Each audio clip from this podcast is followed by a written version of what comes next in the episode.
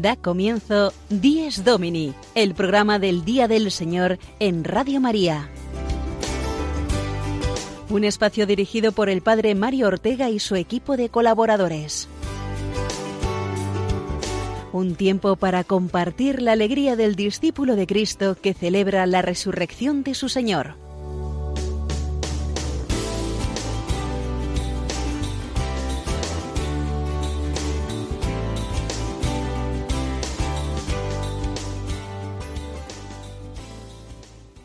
Muy buenos días, queridos oyentes de Dies Domini. Bienvenidos a una edición más del programa del Día del Señor en Radio María. Recibid un cordial saludo de quien os habla el Padre Mario Ortega, director de este espacio radiofónico.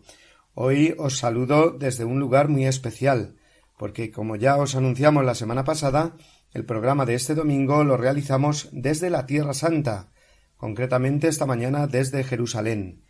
Toda la semana llevamos peregrinando un pequeño grupo por la tierra de Jesús y hemos preparado un Dies Domini hoy un poco especial, centrado casi en su totalidad en compartir con todos vosotros esta experiencia de peregrinación por Galilea y por Jerusalén, reviviendo in situ los episodios más importantes del Evangelio.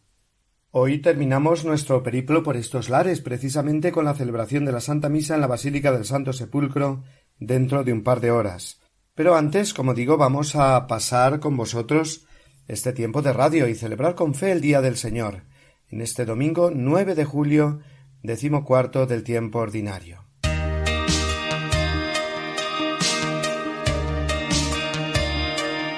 El Evangelio de este domingo, que tendremos ocasión de escuchar en la celebración de la misa, nos trae hoy además las consoladoras y preciosas palabras de Jesús a cada uno de nosotros, Venid a mí todos los que estáis cansados y agobiados, y yo os aliviaré.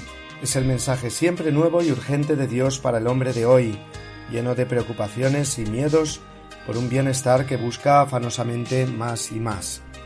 Solo en Jesucristo encontramos verdadero descanso y alivio. Solo en Él nos iremos conociendo cada vez más a nosotros mismos y esos miedos y preocupaciones dejarán paso a la alegría y a la confianza en Dios Padre, Hijo y Espíritu Santo, que no cesa de acompañarnos en la aventura de la vida hacia la comunión definitiva con Él y con los hermanos. Pero volvamos al tema central de nuestro programa de este domingo, que como hemos dicho es la Tierra Santa, ya que desde aquí os hablo hoy y quiero traeros además el testimonio de algunos peregrinos que componen el maravilloso grupo que tengo el honor de acompañar. De las secciones habituales de Días Domini hoy solo tendremos dos. Iglesia desde Roma, donde hoy hablaremos de la intención de este mes de la Red Mundial de Oración del Papa, junto con la entrevista que realizamos hace unos meses a Juan de la Torre, responsable del famoso ya Vídeo del Papa, esa producción audiovisual del mismo Papa difundiendo la intención de oración mensual. Y la otra persona que no faltará hoy en su sección habitual será el padre Jorge González Guadalix, Don Jorge es, como sabéis, nuestro querido párroco que nos habla justo desde su perspectiva de párroco. Hoy lo hará, como siempre, con un interesante argumento, el de los regalos que se ofrecen a la parroquia o al párroco. Por lo demás, lo dicho, os invitamos amigos a conocer hoy más la Tierra Santa, compartiendo con vosotros desde Jerusalén esta hora de radio. Permitidme que sea yo el que os ofrezca mi reflexión semanal en primer lugar hoy recogiendo las experiencias vividas estos días en la tierra de Jesús.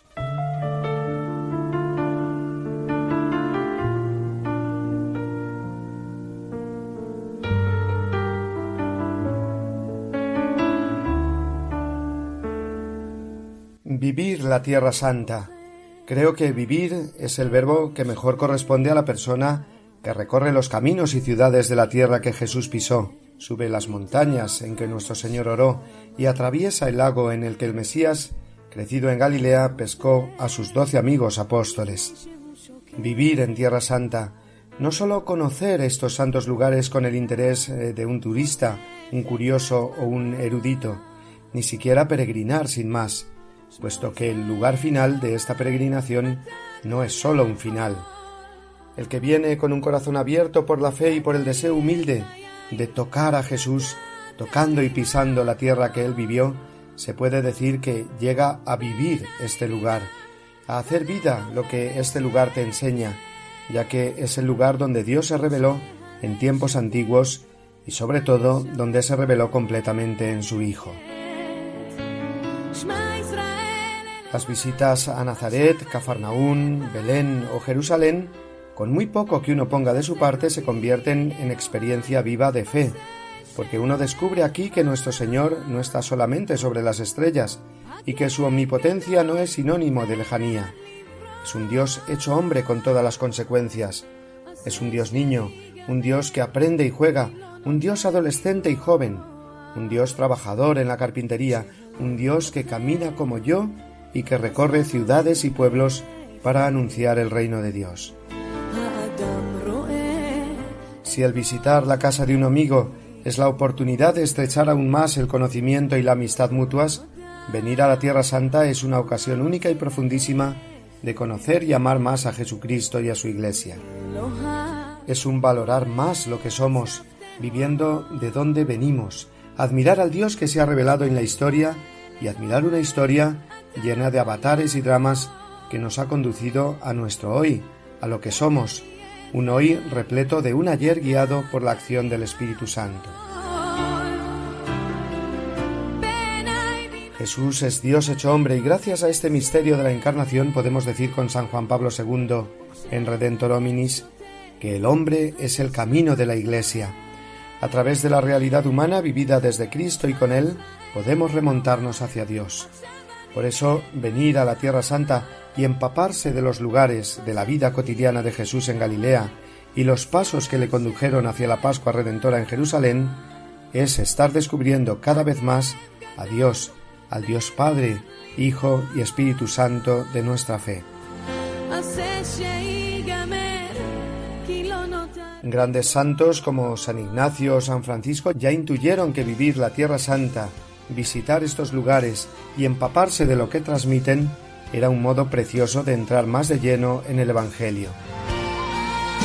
Peregrinar a la tierra de Jesús también es comprender más nuestra propia vocación cristiana, la de cada uno, que no es otra que seguir los pasos de Jesús para imitarlo y para dejarnos acompañar y guiar por él, para cargar con su cruz suave y su carga ligera e ir ascendiendo los calvarios de nuestra vida con la esperanza del domingo de resurrección.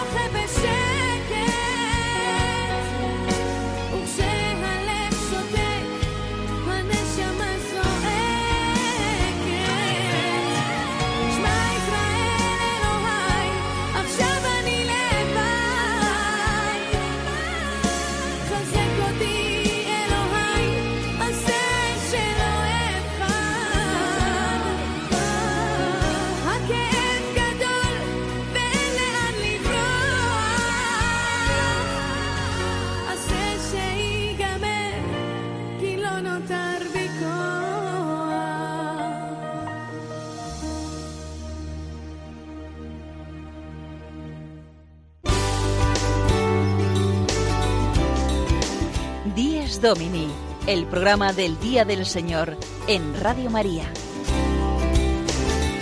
Un tiempo para compartir la alegría del discípulo de Cristo que celebra la resurrección de su Señor.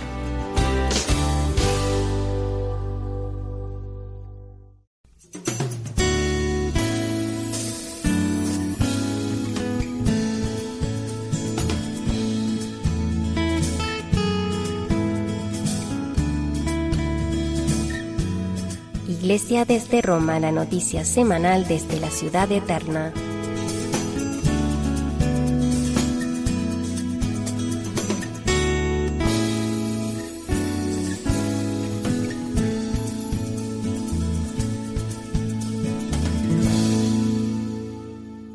Estamos aún en los primeros días del mes de julio y vamos a conocer hoy el vídeo del Papa para este mes. Como sabéis, este ya conocido vídeo mensual recoge la intención de oración del Papa, la red mundial de oración por el Papa, lo que siempre se ha conocido como el apostolado de la oración. Escucharemos el breve mensaje del Papa explicando su intención de oración para este mes de julio, que es esta, por nuestros hermanos que se han alejado de la fe, para que a través de nuestra oración y el testimonio evangélico puedan redescubrir la cercanía del Señor misericordioso y la belleza de la vida cristiana. Después de las palabras del Papa, vamos a escuchar hoy en diferido una entrevista eh, que ya realizamos hace unos meses y que es ni más ni menos al responsable de la edición de estos vídeos, el joven publicista argentino Juan de la Torre, al que tuvimos, como digo, hace unos meses por nuestros estudios de Radio María en Roma y que nos explicó precisamente cómo se realiza este vídeo cada mes. Por lo tanto, no os perdáis esta interesante entrevista antes de que continuemos con nuestro recorrido hoy eh, por la Tierra Santa. Pero lo primero, lo dicho, ahí tenéis las palabras del Papa Francisco con la intención de oración para este mes. No olvidemos nunca que nuestra alegría es Jesucristo, su amor fiel e inagotable. Porque cuando un cristiano se pone triste, quiere decir que se ha alejado de Jesús. En esos momentos no hay que dejarlo solo. Debemos ofrecerle la esperanza cristiana con la palabra, sí, pero más con nuestro testimonio, con nuestra libertad, con nuestra alegría. Pidamos por nuestros hermanos que se han alejado de la fe, para que a través de nuestra oración y testimonio evangélico puedan redescubrir la belleza de la vida cristiana.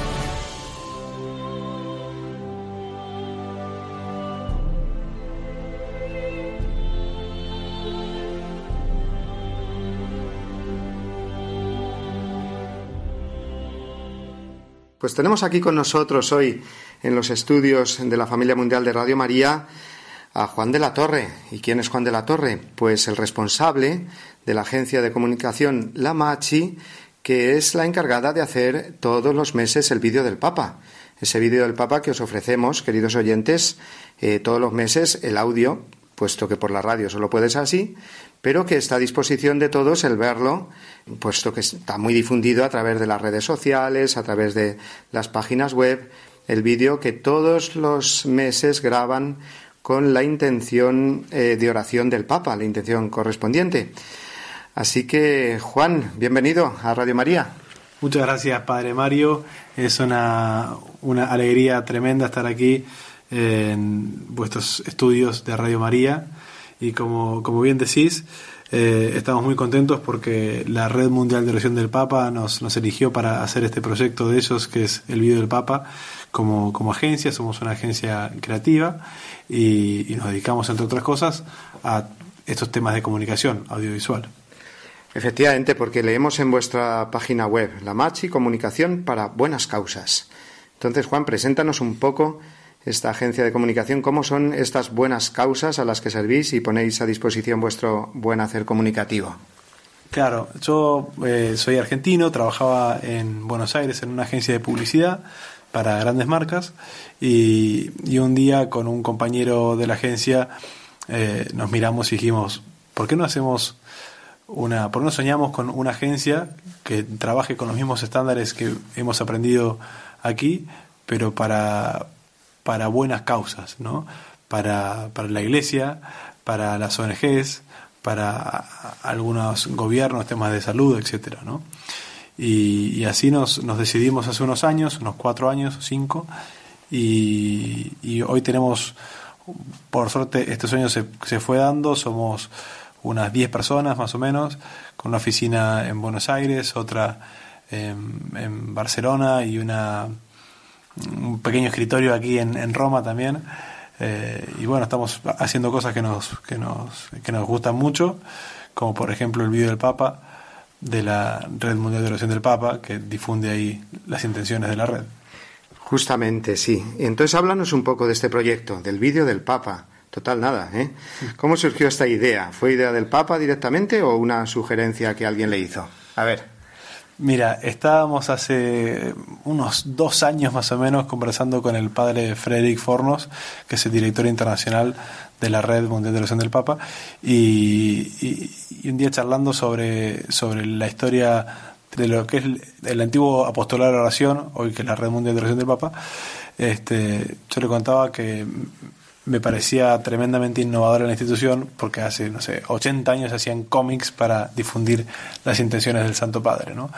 Y, y que por qué no había llegado todavía el momento de hacer spots. Yo soy publicista, o sea, vengo del mundo publicitario, entonces eh, siempre me, me pareció que, que, los spots, que los vídeos son unas herramientas muy buenas para comunicar, para transmitir un mensaje. Y, y esto que nos pareció un poco una locura porque nunca se había hecho, porque, o sea, pensar en, en un vídeo como un material de oración y porque vas a saber si el Papa le iba a gustar o no, y si se iba a prestar y, y, no sé qué, pues nada, este, ya estamos festejando porque porque se han pasado varios varios vídeos, ¿no? O sea, casi, bueno, ya más de un año. Sí. sí, sí, y además eso con muchísima difusión, porque hay que ver cómo enseguida pues corren por las redes sociales, por las páginas web, y los ve muchísima gente y de esta manera pues eh, se pueden enterar de las intenciones del Papa para la oración y, y cómo efectivamente cuéntanos un poco cómo habéis vivido este no sé esa nueva presentación de las intenciones del Papa que estamos habituados todos a verlas ¿no? en esas hojitas del apóstol lo que era el apostolado de la oración cómo ahora se presentan en forma de vídeo, ¿no? A través de imágenes, de música y, por supuesto, de las palabras del Papa, ¿no? Claro, el, vídeo del Papa sigue siendo, como, como acabas de decir, las, las estampitas del apostolado de la oración, pues hoy en, otro formato también. Eh, es, es, un proyecto también muy, muy lindo porque hay un, equipo muy grande que, que trabaja este, claro, con el Papa a la cabeza, porque al final a él lo tenemos que, que filmar, pero también, por ejemplo, las cosas que dice el Papa eh, muchas veces eh, son, bueno, siempre son parte del magisterio, ¿no? De la Iglesia, ¿no? Son, son, son guiones que están muy cuidados, que cada, cada palabra está muy cuidada, que hay un, un, un profundo examen a nivel de, magisterio. Eh, es curioso porque a veces hay gente que me dice, mira, este, este Papa es, increíble, ¿no? Las cosas que dice y, que nadie más decía. Y le digo, mira, te equivocas porque este guion, pues, e, es de, no sé, de Juan Pablo II o de Benedicto XVI, o las frases que está diciendo acá son del Concilio Vaticano II, ¿no? Entonces, en realidad, pese a que estén en un formato coloquial, eh, hay, hay, un, hay un, tienen una, profundidad de magisterio. Y siguiendo con el equipo, pasamos, no sé, los músicos que son excelentes, Indio Music, que es, que es una, una agencia de producción musical de Argentina, ahora están ganando un premio por justamente por la música del video del Papa. Eh, bueno, y así cada uno de los de los colaboradores que participan en este en este gran equipo. Y explícanos entonces concretamente. Toca el mes siguiente, hay que pensar en el vídeo hay que conocer eh, cuál es la intención del Papa. Bueno, eso ya se conoce porque está siempre ya prevista eh, durante todo el año. Pero ¿cómo os organizáis? ¿Quién empieza o cómo, mm, no sé, cómo van, cómo es el proceso desde que se empieza a pensar en el vídeo hasta que se ve ya el vídeo hecho? Vale. Eh, el puntapié inicial lo da el padre Fornos, que nos pasa un, un, brief, o sea, nos dice, miren, el Papa en tal mes va a pedir por este tema, este desafío de la humanidad o esta misión de la Iglesia. Eh, ahí nos, nos dedicamos eh, unos meses al estudio de, magisterio y de doctrina y presentamos una, lo que llamamos un, un, script o una propuesta de, de guion eh, con nuestro equipo creativo y el padre Frederick lo, lo, aprueba o lo corrige, con, también consultando a todo su equipo en todo el mundo, están en 98 oficinas. Eh, luego de esto, es, pasamos a lo que se llama en, producción audiovisual o en publicidad o en cine, eh, lo que es la preproducción, ¿no? que ahí se, determina un guion, una locación, que es el lugar en el que vamos a rodar, eh, quiénes van a hacer todo lo que es la fotografía, bueno, toda, toda la parte artística. Hay un día D, que es el día de rodaje, y en paralelo eh, como, como, este proyecto lo hacemos en asociación con el Centro Televisivo Vaticano, también eh, ellos ruedan al Papa Francisco que, lee este guion. Se junta todo el material, eh, se edita, Indio Music hace la música y después tenemos una, pieza final que vuelve a aprobación del padre Frederick Fornos como director mundial de la red de oración del Papa y, a partir de esta aprobación ya después siguen los canales naturales dentro de los órganos del Vaticano que, corresponden a un proyecto como esto. ¿no? Y al final eh, se decide un día de lanzamiento, que esto va dependiendo eh, según la agenda del Papa, y, y lo que es pues Radio Vaticana, todo, los órganos de comunicación del Vaticano lo publican y también se publica en la página web el video del Papa. También se hace un sembrado por WhatsApp, así que mucha gente lo, recibe por WhatsApp. Y hay unas 60 televisiones del mundo, desde India, Honduras, eh, cientos de países que, eh, que muestran el, el video del Papa en televisión. Qué bueno. ¿Y el Papa está contento con el del resultado final? No sé si de cada vídeo tenéis su opinión o al menos, eh, no sé, después os encuentra o lo encontráis y os puede eh, decir eh, o os pregunta cómo va este proyecto, cómo siente él de verdad como pastor de la Iglesia Universal hacer este vídeo. No sé, ¿qué nos puedes decir de esto? Sí, la otra vez a, través del padre de Fornos nos hizo llegar una felicitación, que estaba muy contento con, los vídeos, que esto para todo el equipo, imagínate, recibir unas palabras así del, del Papa nos, nos llena de, alegría y de ganas de, seguir, ¿no? Este, y yo, si bien tuve la, la, suerte y la alegría de, poder conocer a, a, Francisco, estuve algunas veces con él, eh, una vez nos hizo mención a, que, a, que, a que le gustaban los vídeos, y, bueno, nada, está, está, muy bien, ¿no? En el proceso de, trabajo nuestro, eh, como le decía, trabajamos con el padre Fornos y con, otras personas dentro del Vaticano, pero bueno, el, el Papa nos hizo llegar alguna eh, felicitación, sí. Fenomenal. Oye, Juan, pues muchísimas gracias porque has venido aquí a Roma ahora para pocos días y nos has dedicado estos minutos eh, preciosos. Y ahora conocemos y podemos ya conocer mucho mejor lo que hay por detrás del vídeo del Papa, cómo se hace, con la, ilusión sobre todo con la que lo hacéis. Y, vamos, pues que os animamos un montón a que sigáis este trabajo de un servicio tan bonito, tan urgente, tan necesario para la Iglesia actual, de difundir así la intención eh, del Papa, de la oración, para cada mes y hacerlo de este modo pues tan creativo. Así que muchísimas gracias, Juan. Muchas gracias, padre. Bueno, pues eh, nos despedimos y continuamos con la siguiente sección del programa.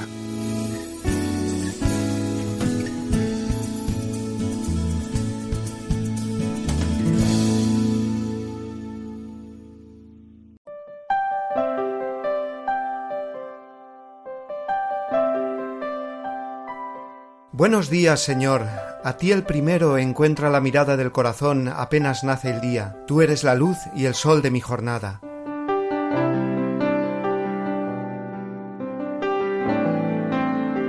Buenos días, Señor. Contigo quiero andar por la vereda. Tú, mi camino, mi verdad, mi vida. Tú, la esperanza firme que me queda.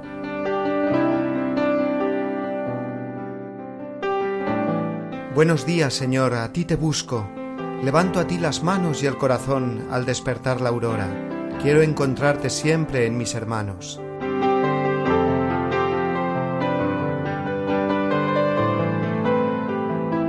Buenos días, Señor resucitado, que traes la alegría al corazón que va por tus caminos, vencedor de tu muerte y de la mía.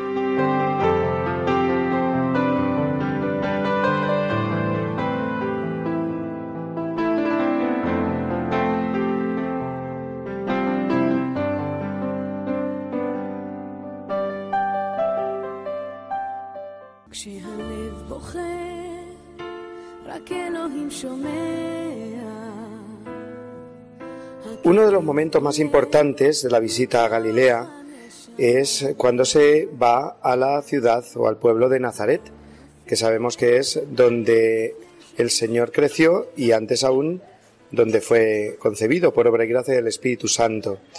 Y tenemos aquí a Amalia, otra de las eh, componentes de este grupo de peregrinos, que nos va a contar un poco, en primer lugar, Amalia, qué es lo que se ve en Nazaret. ¿Qué es lo que se puede visitar, Amalia? Buenos días. Buenos días. Bueno, cuando llegamos vimos la, donde, la basílica de la Anunciación, donde está restos de la casita de la Virgen. Entonces eh, allí pues estuvimos un, tiempo rezando el ángelus y yo al ver esas piedras, esa casita, pues me imaginaba allí a la, a la Virgen y, y una casita con cuatro piedras, pero me la imaginaba feliz porque la felicidad no está tanto en lo que tiene, sino que ella la llevaba dentro, porque tenía lo más importante, al Señor dentro de ella, ¿no? Y me la imaginaba allí feliz en esa casita, muy feliz, cuando se le apareció el ángel. Y además de eso, pues pensé en su sí y en nuestro sí que tenemos que darle al Señor como ella, un sí incondicional, porque ya cuando le dijo sí al ángel no le dijo sí pero, sino sí, y era un sí como diciendo lo que tú quieras conmigo. Nosotros tenemos que decirle ese sí al Señor. Como lo que tú quieras, cuando tú quieras y como tú quieras. Porque aunque nos puedan venir momentos difíciles, siempre el Señor nos dará la gracia para, para soportarlos y para poder llevarlos. Y en Nazaret eh, también tuvimos la ocasión, ¿verdad?, de meditar en, en, lo que es la vida familiar, la vida eh, de familia, la vida de trabajo, el Señor que estuvo 30 años allí, con esa vida que llamamos la vida oculta de Jesús, con eh, María, con San José, el tiempo que viviera. ¿Qué nos puedes decir de esta experiencia también de la vida familiar en Nazaret? Pues yo allí también me imaginaba a Jesús con San José y enseñándole la profesión y él ayudándole. Entonces, como esa disponibilidad, ¿no? Que todos tenemos que tener un poco en, la familia y unos con otros, ¿no? pensando siempre que en el otro estamos sirviendo al Señor. Muy bien, Amalia. Pues que continúes muy bien este, esta experiencia de estar con el Señor después de Galilea, pues en Jerusalén, nuestra segunda etapa, ¿verdad? Sí, muchas gracias. Es, es un viaje que se lo recomiendo a todo el mundo porque es impresionante vivir la vida del Señor aquí en Tierra Santa.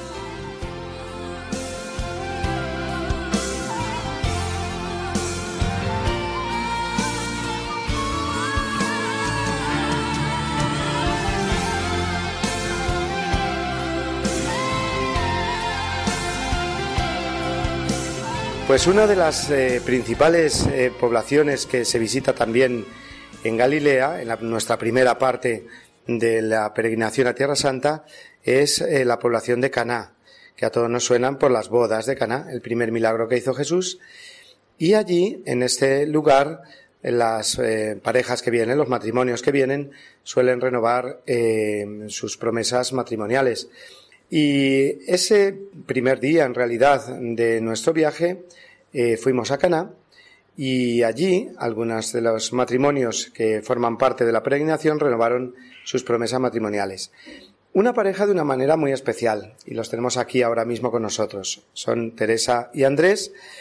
Y digo de una manera especial porque ahora ellos nos lo van a explicar. ¿Por qué? Vamos a saludarlos ya. Hola, Andrés y Teresa. Hola, buenos, días.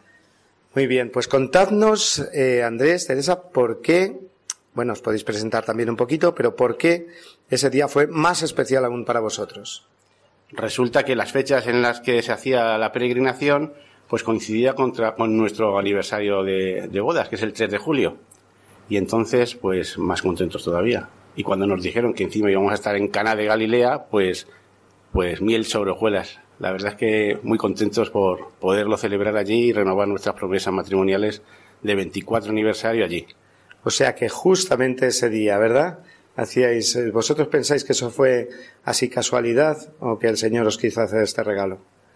Sí, yo creo que ha sido un regalo del Señor el que justo en el 24 aniversario y en el mismo día en el que lo cumplimos pudiéramos estar en Caná ahí renovando donde el Señor instituyó o donde celebró el milagro en el matrimonio. Pues éramos como siete parejas o por ahí. Y, bueno, pues nosotros lo vivimos de un modo especial por, esta, por este acontecimiento especial. Fue una ceremonia muy sencilla, muy bien dirigida por el Padre Mario y en la que, bueno, pues en la que se renuevan las promesas que tú le hiciste en su día y que se hicieron de un modo a lo mejor menos consciente, más apresurados o sin pensarlo. Y hoy en este día pues ha sido una ceremonia muy emocionante, para mí muy, muy, muy emocionante. Y, y donde pues de nuevo me, me, reafirmo en una cosa que ya dije hace muchos años y después de todos estos años de convivencia pues sigo pensando lo mismo y ha sido muy emocionante. Qué bueno, o sea que es un sí, digamos, acompañado de 24 años de vida bendecida por Dios el día de vuestro matrimonio y vivida eh, entre vosotros y con vuestras hijas, porque contadnos un poco de vuestra familia, de vuestra parroquia, de vuestra vida cristiana. Nosotros somos parroquianos de la parroquia Santos Inocentes, que está en Madrid, y allí llevamos ya muchos años viviendo, desde que nos casamos prácticamente, el año 94 nos instalamos allí, y desde el año 96 mm, que tuvimos nuestra primera hija, y luego cuando vinieron los padres de Servitinitatis a la parroquia ya la frecuentamos más. Tenemos dos hijas, una de 21 años que va a cumplir ahora y otra de 17 que cumple ahora en agosto. ¿Y cómo pensáis que este viaje os va a ayudar a vuestra vida cristiana, en concreto, pues a vuestra la vivencia del domingo, de la misa del domingo, vivida en familia?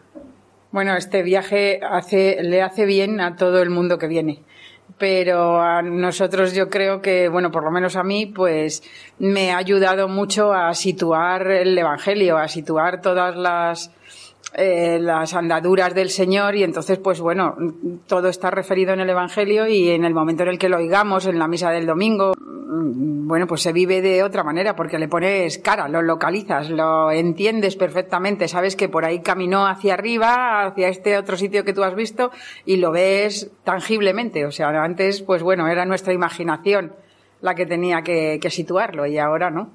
Claro que sí. Pues nada, aconsejáis a todos a venir a Tierra Santa cuando el Señor lo permita, por supuesto. Eh, a veces, como tú decías, Andrés, pues no es fácil encontrar el lugar, pero pidiéndoselo al Señor, yo creo que al final, como en vuestro caso, lo concede, ¿verdad? Sí, yo pienso que siempre surge alguna vez en la vida la oportunidad. Lo que hay que hacer es agarrarla y no soltarla. Y entonces, pues, mm, se disfruta mucho. Porque sobre todo por la cercanía a la que notas el Señor puedes tener mucha cercanía con él, pero cuando estás aquí lo notas más cercano, más humano, más como nosotros. Muy bien, pues muchísimas gracias, Teresa y Andrés. Gracias, a, vosotros.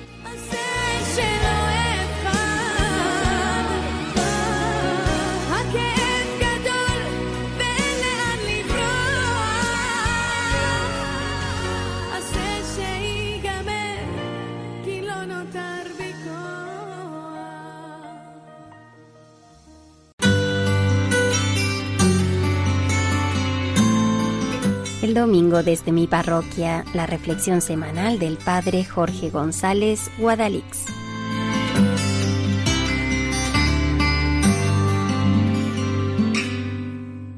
Muy buenos días, queridos amigos de Radio María. Que ustedes son generosos es que, ni dudarlo, como generosos, generosísimos, y fruto y signo de tanta largueza son esa multitud de cosas que ustedes nos regalan para bien de la parroquia y mayor bien de nuestras almas. Cosas que, por cierto, no siempre son de fácil encaje en la vida de la parroquia. Yo comprendo que tengan mucha devoción a Santa Gema, pero quizá presentarse en la parroquia sin avisar, con una imagen de la talla de metro y medio de altura, con la pretensión de colocarla en el templo parroquial, no siempre es la mejor idea. Comprendo también la ilusión con que nos hacen llegar el enésimo mantel para el altar de la patrona que tiene ya más de 50.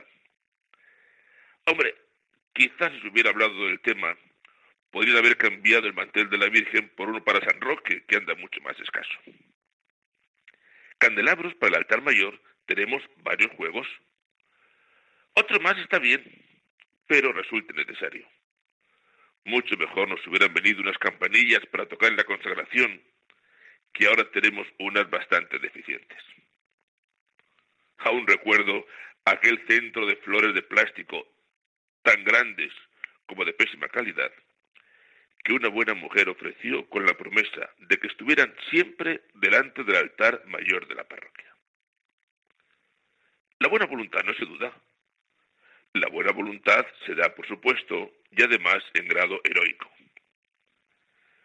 Servidor, humildemente, lo más que le atrevería a sugerir es que en caso de ofrendas especiales, o deseo de donar alguna cosa a la parroquia, sería bueno hablar antes con el párroco para ver en realidad qué hace falta, qué se necesita, qué cosa vendría bien en nuestra iglesia para el culto y la vida parroquial en definitiva. No sabemos dónde colocar a Santa Gema. Y ya ven, sin embargo nos hubiera venido muy bien un niño Jesús para Navidad, que el que tenemos ahora es de escayola de la mala y se nos está cayendo a pedazos. Manteles de fiesta para la Virgen, montones y montones. Y sin embargo, apenas hay nada para vestir a diario el altar mayor. Y una lástima el dinero que la señora Petra se gastó en ese enorme centro de flores artificiales, cuando hubiéramos podido adquirir algo más útil. Más aún, hay momentos en los que lo que de verdad necesita la parroquia es dinero en metálico, porque hay que llevar a cabo una reparación o tenemos urgencias en Cáritas. Por eso ustedes, que son generosos, vamos, generosísimos, yo les pediría que cuando tengan pensado regalar algo para su parroquia, ofrecer algún objeto, se pongan al habla con su párroco y lo traten serenamente. Conseguirán muchas cosas, entre otras, ofrecer algo realmente necesario y hacer entrega de algún objeto que se va a utilizar porque estaba haciendo falta. A veces me quejan de que nunca se pone en el altar mayor el mantel que regaló doña Pepita. Quizá es que hay muchos manteles y precisamente el de doña Pepita tiene unos colorines que dañan la vista, porque no me negarán que un mantel bordado entre el trigo y las amapolas no es fácil de colocar. Sean generosos y muy agradecidos, pero cuando quieran regalar algo, hablen con su párroco. ¿De acuerdo? Feliz mañana amigos, buen domingo y hasta la semana que viene, si Dios quiere.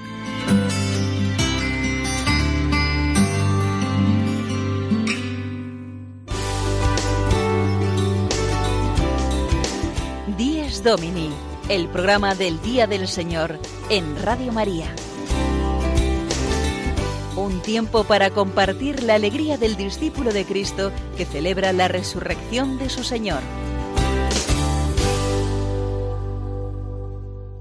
En nuestra peregrinación por Tierra Santa, queridos oyentes, eh, llevamos a varias eh, familias, a varios matrimonios, algunos con sus hijos, como es el caso de Ángel y Sonia. Tenemos ahora con nosotros aquí a Sonia. Yo querría preguntarle qué está suponiendo esto para eh, vosotros como matrimonio, para vuestros hijos que han venido con vosotros, que te presentes un poquito y nos presentes a tu familia. Sonia, buenos días.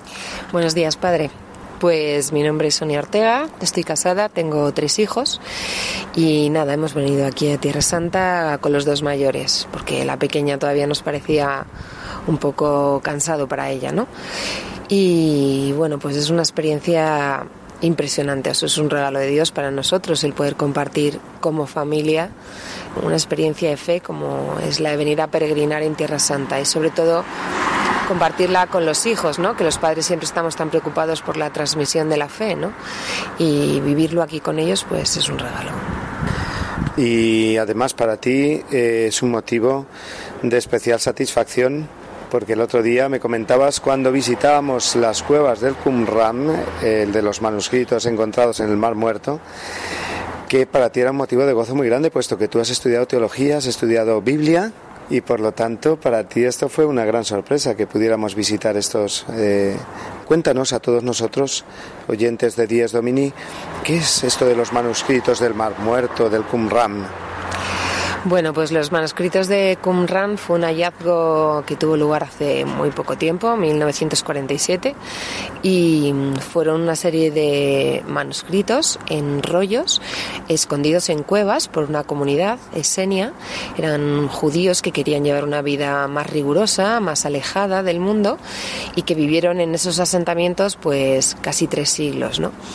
Estos manuscritos, imaginaros, han permanecido escondidos durante, pues desde el siglo II antes de Cristo, ¿no? Ellos copiaban eh, la Sagrada Escritura, la Torá en aquel momento, eh, también libros apócrifos y luego también se ha encontrado pues las, las normas de esa comunidad. También sabemos un poco cómo, cómo ellos vivían.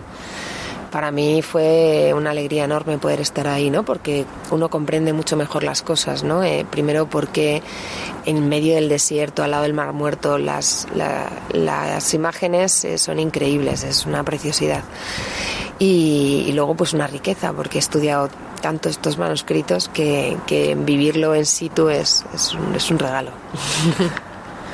Muy bien, Sonia. Y de esta peregrinación que, bueno, aún estamos terminando porque ahora estamos en Jerusalén, pero ¿qué te esperas tú llevar a España? ¿Y qué esperas eh, que en tu familia pues se note en esta vivencia de peregrina por Tierra Santa? Bueno, la verdad es que mm, ya los niños me dicen, mamá, lo que estoy aprendiendo, ¿no? Y fíjate que a lo mejor se lo he contado mil veces en casa, lo hemos hablado mil veces, ¿no? Pero uno cuando viene aquí, lo vive, pregunta, ¿no? Para los niños el verlo es mucho más importante incluso que para nosotros. Entonces creo que es una experiencia de fe muy grande, un enriquecimiento y un crecimiento en la fe grande. Y luego vivirlo en familia es que me parece fundamental, ¿no? Es un esfuerzo, porque lógicamente es un esfuerzo venir aquí toda la familia, pero creo que es algo fundamental, porque desde entonces las Eucaristías de los domingos eh, cobrarán un sentido mucho más rico para todos nosotros, ¿no? Eh, el Evangelio se hace vida, ¿no? En, medio de, cada Eucaristía del domingo y, pisar la tierra en la que estuvo Jesús, pues eh, solo puede pues ensanchar el alma, ¿no? Pues muchísimas gracias, Sonia. Y como a todos eso estamos diciendo esta mañana, feliz final de peregrinación aquí en Jerusalén. Gracias, Padre, igualmente.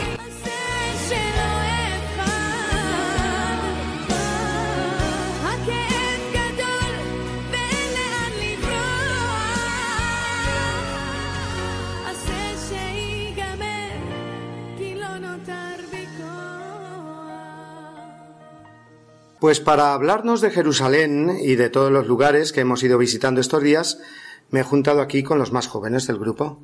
Seis jóvenes y una profesora de religión también joven, que nos van a hablar precisamente de los lugares santos que se visitan en Jerusalén. En primer lugar, a ver, ¿quién quiere hablar? Tengo aquí a Lourdes. Lourdes nos va a contar qué es lo que hicimos el primer día en concreto, cuáles son los lugares que se visitan en el Monte de los Olivos, que es muy grande, ¿verdad? Y hay varios sitios para visitar. Bueno, en primer lugar, buenos días, Lourdes. Buenos días. Pues empezando desde arriba, lo primero que visitamos fue la iglesia de la Ascensión, que es de donde se cree que Jesús ascendió al cielo. Luego la iglesia del Padre Nuestro. Más tarde fuimos a un mirador desde el que se ve toda la, toda la ciudad de Jerusalén, y después fuimos al Dominus Flevit, que es desde donde Jesús lloró viendo la ciudad de Jerusalén. Y por último, llegamos a Getsemaní, al Huerto de los Olivos. A Getsemaní, el Huerto de los Olivos famoso. O sea que una cosa es el monte de los olivos, pero la zona de abajo es donde está Getsemaní, eh, que es el lugar donde el Señor padeció y fue traicionado, ¿verdad? Y luego por la noche tuvimos allí una hora santa, ¿verdad? Y me habéis dicho Ainhoa y María que os impresionó especialmente esta hora santa que tuvimos nuestro grupo nada más, ¿verdad? Ainhoa, ¿por qué te gustó esta hora santa? Bueno, hola, yo soy Ainhoa, tengo 17 años y bueno, es la primera vez que estoy en Jerusalén y bueno, todo me está gustando mucho, pero es verdad que especialmente en Getsemaní, bueno, pues tuve un gran encuentro con el Señor. La hora santa fue espectacular. Además el coro pues ayudó mucho a que entrásemos en oración y pues viviésemos allí algo realmente especial, así que fue un momento increíble, la verdad. Allí en la basílica o en la iglesia de las naciones, que es la de Getsemaní, María, ¿qué es lo que se ve delante del altar? Cuéntanos un poco, cuenta a nuestros oyentes qué es lo que se ve allí. Eh, hola, yo soy María y tengo 14 años. Y mm, ayer en la hora santa, en el altar, está la piedra donde Jesús sudó sangre y ahí es donde estuvimos haciendo la, la hora santa y a mí me gustó mucho porque me, me emocioné mucho y me parece un sitio súper especial para hacer una hora santa. Claro que sí. Y justo al lado de esta iglesia está precisamente el huerto de los olivos. Y de ello nos va a hablar también María, ¿eh? que la tenemos aquí al lado. Otra María. Preséntate María y cuéntanos un poco o descríbenos el huerto de los olivos. Hola, yo soy María y tengo 20 años eh, y el huerto de los olivos es un huerto con varios olivos y hay algunos muy antiguos que eh, se, hizo, se hizo un estudio con el carbono 14 y algunos datan de la época de Jesús. Y en la hora santa yo me imaginé que estaba ahí dentro con Jesús rezando, porque yo vine cuando tenía 10 años y entonces pude entrar dentro del huerto y recorrerlo. Entonces me imaginaba ahí dentro eh, arrodillada al lado de un olivo rezando. O sea que es la segunda vez que vienes. Sí. Cuando tenías 10 años la primera, cuando tienes ahora 20 la segunda. ¿Y cuál es la diferencia o, o cómo lo estás viviendo? ¿Qué novedades estás viviendo ahora siendo ya, ya una joven hecha y derecha? Pues ahora me doy más cuenta de las cosas y yo creo que la maduración que tengo ahora es distinta a la que tenía antes en todos los sentidos y lo estoy viendo muchísimo mejor, con más fe y acordándome más de los lugares. Bueno, y ahora vamos con los chicos que tenemos aquí. Tenemos a Ramón y a Rafael y nos van a contar eh, otro lugar que se visita relacionado con la Pasión del Señor. En concreto, por la tarde estuvimos allí celebrando la misa. Y cuéntanos tú, Ramón, por ejemplo, qué es, eh, dónde celebramos la misa, en qué lugar tan significativo celebramos la misa. Pues bueno, yo soy Ramón, tengo 16 años y pues mm, una cosa que a mí me llevó mucho fue el, eh, la Eucaristía en lo que los franciscanos llaman el cenaculino, porque no es donde fue el cenáculo, pero fue un sitio muy bonito en el que pues el sacerdote pues consagró al pan y al vino como Jesús hizo allí en el cenáculo y fue la verdad es que fue un sitio muy bonito.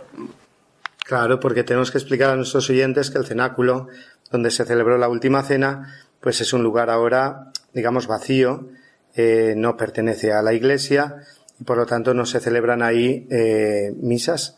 Mm, Solamente por privilegio especial, cuando fue San Juan Pablo II, se pudo celebrar ahí una misa.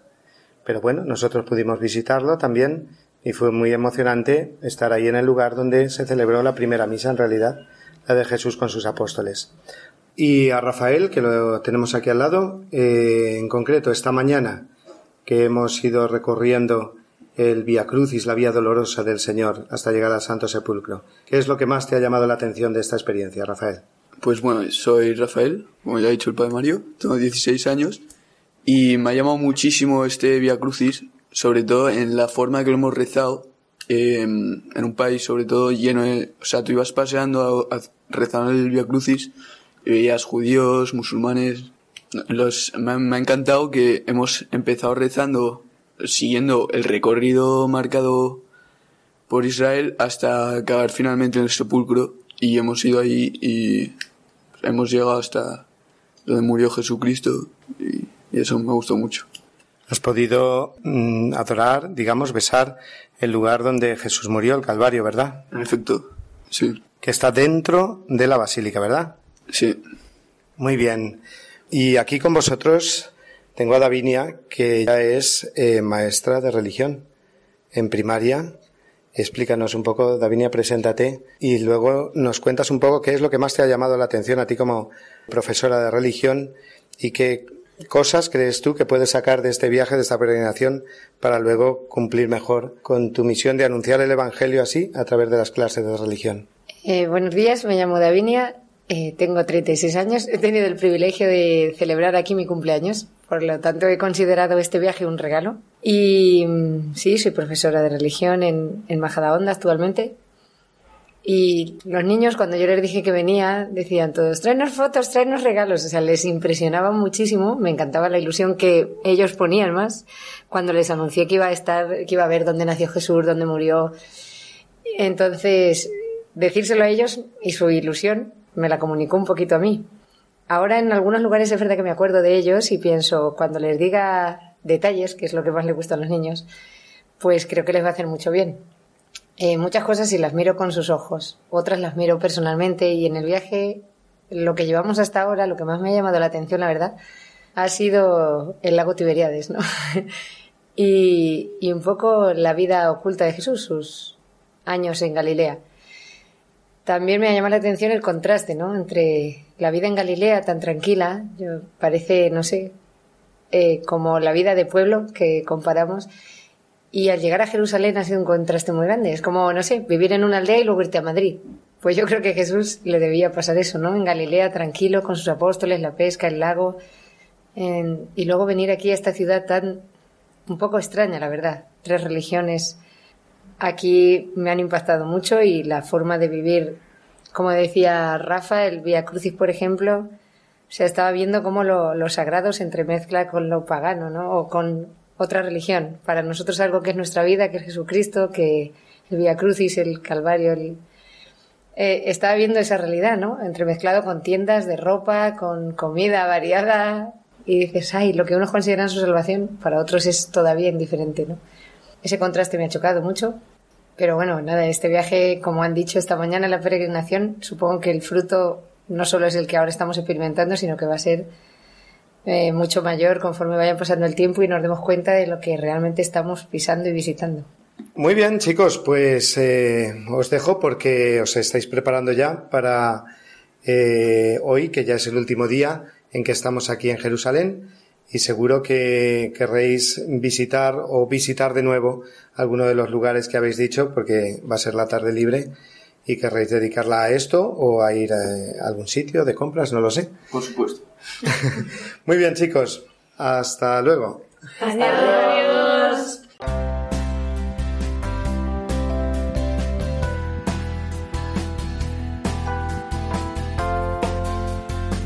Queridos amigos, estamos ya llegando al final de este programa especial de hoy, que hemos realizado desde Jerusalén y que ha servido, espero, para haceros más cercana a la Tierra Santa en esta mañana del Día del Señor.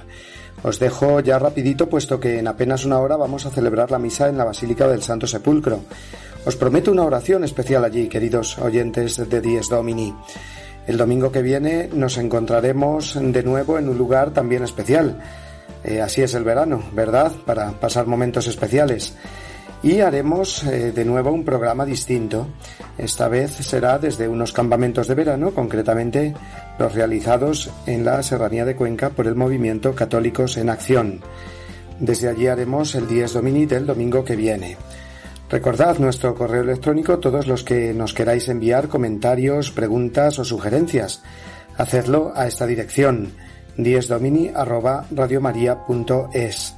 E igualmente sabed que este programa de hoy o cualquier otro pasado lo podéis encontrar y descargar en eh, www.radiomaria.es en el apartado de los podcasts o también en nuestro muro de Facebook eh, tecleando 10 Domini Radio María. Nada más, os deseo a todos una muy feliz semana y desde Jerusalén os envío una bendición enorme a todos, queridos amigos. Hasta el domingo que viene, si Dios quiere.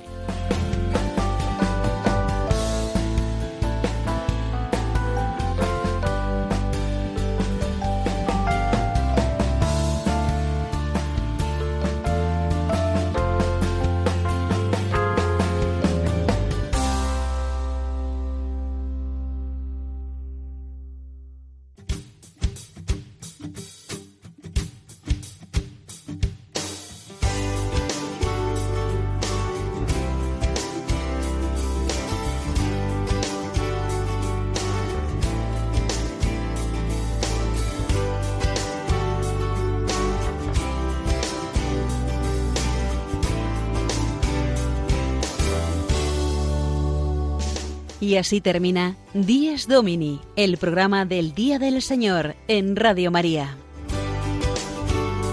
Un espacio dirigido por el Padre Mario Ortega y su equipo de colaboradores. Un tiempo para compartir la alegría del discípulo de Cristo que celebra la resurrección de su Señor.